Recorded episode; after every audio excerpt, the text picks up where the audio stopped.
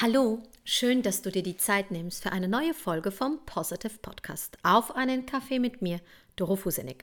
Heute mit dem Thema Klartext, warum du immer noch die Drama Queen spielst. Also, mach dir jetzt deine Lieblingstasse Kaffee und wir hören uns dann gleich.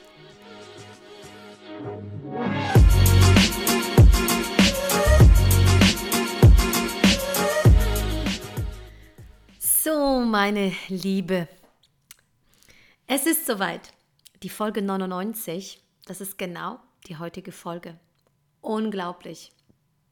Ich bin gerade hier noch auf Carpados, was heißt noch, gerade erst seit einer Woche und stelle gerade fest, dass ich knapp vor der hundertsten Folge vom Positive Podcast stehe. Und die wird natürlich ganz besonders sein, da lasse ich mir natürlich was äh, Schönes für dich einfallen. Aber jetzt geht es um die Folge 99. Und ich saß gerade hier am Abend und dachte mir, womit kann ich dir heute dienlich sein? Und ich glaube, dass ich dir heute dienen kann, indem ich mit dir Klartext spreche. Indem ich dir sage, warum du immer noch die Drama Queen spielst. Und was meine ich damit? Also, lass mich doch mal einfach ausholen. Ich bin gerade mit mehreren Kundinnen in einem 1 zu 1 Coaching und wie so oft bin ich so der Spiegel. Also ich bin die Projektionsfläche, ich bin diejenige, in der sich meine Kundinnen erkennen. Ja, ich bin auch die, die unangenehme Fragen stellt. Und ich bin auch die, die den Raum hält für Antworten. Und deswegen kommen ja die Frauen zu mir, weil sie ja diese Veränderung haben wollen. Sie wollen eine Transformation. Und ich möchte jetzt hier nicht aus der Raupe eine super Raupe machen oder eine Raupe mit Glitzer oder mit viel schnelleren Gang, sondern ich möchte aus der Raupe einen Schmetterling entstehen lassen. Und das hat eins zur Grundlage dass die Raupe stirbt. Die muss bereit sein zu sterben. Ja, der Schmetterling hat keinen Anteil mehr am Raupendasein. Das heißt, wenn du ein Schmetterling werden möchtest, weißt du ganz genau, dass du den, das Raupenleben abgeben darfst, loslassen darfst. Und Oft stelle ich fest, dass Frauen, aber auch grundsätzlich auch Männer, dass Menschen in ein Coaching kommen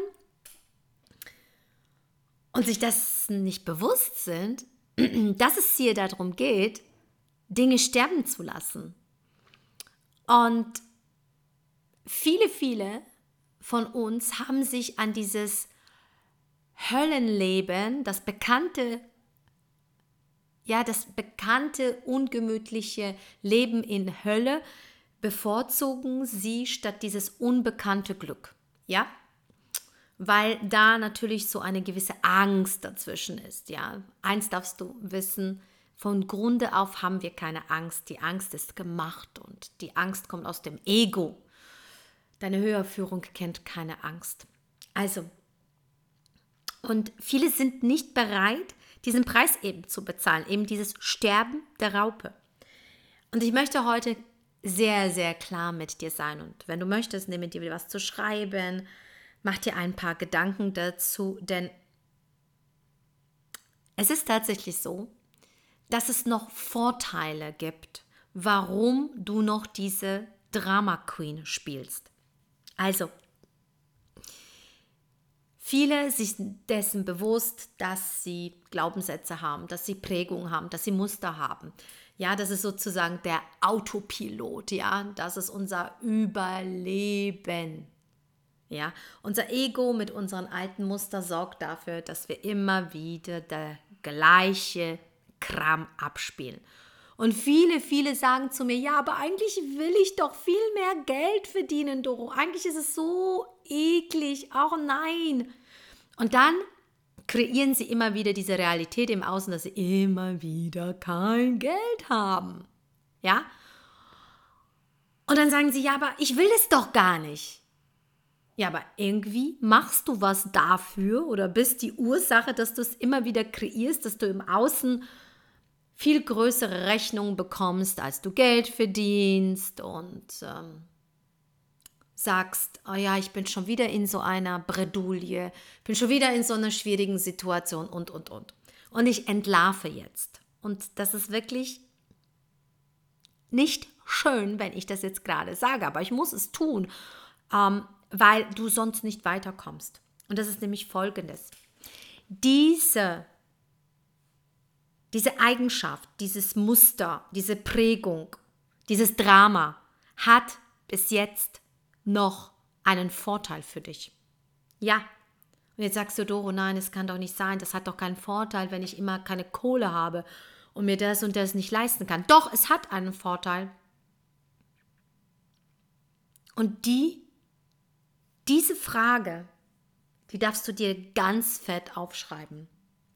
Welchen Vorteil hat dieses Problem oder dieses Muster oder dieser Glaubenssatz für mich? Und ganz ehrlich, jetzt wird's ruhig, weil jetzt habe ich dich oder du hast dich ertappt. Du hast noch Vorteile davon. Ja, und jetzt darfst du dich hinsetzen und aufschreiben. Auf dem Papier denken. Jede Krise hat einen Vorteil, sonst hättest du sie nicht. Und dieses, dieser Glaubenssatz, der hat noch bis jetzt einen Vorteil, weil angenommen, du hast eben diesen, diesen Glaubenssatz, naja, ich habe zwei linke Hände, ich kann nichts. Ah, ja, ich bin nicht gut beim Handwerken oder wo auch immer. Der Vorteil dafür ist, oder davon ist, dass du eben nicht gefragt wirst, ob du hilfst. Der Vorteil ist, du kannst weiter in deiner Ecke sitzen bleiben. Der Vorteil vielleicht von diesem Dauerprogramm, ich bin blank, ich bin pleite, ist, du bekommst Aufmerksamkeit, du bekommst Mitleid, ja, du bekommst vielleicht ja Unterstützung, wo du für dich stehen könntest, sagst du, na ja, ich kann es eben nicht alleine. Ich brauche da jemanden. Das hat diesen Vorteil, dass du dich noch verstecken kannst.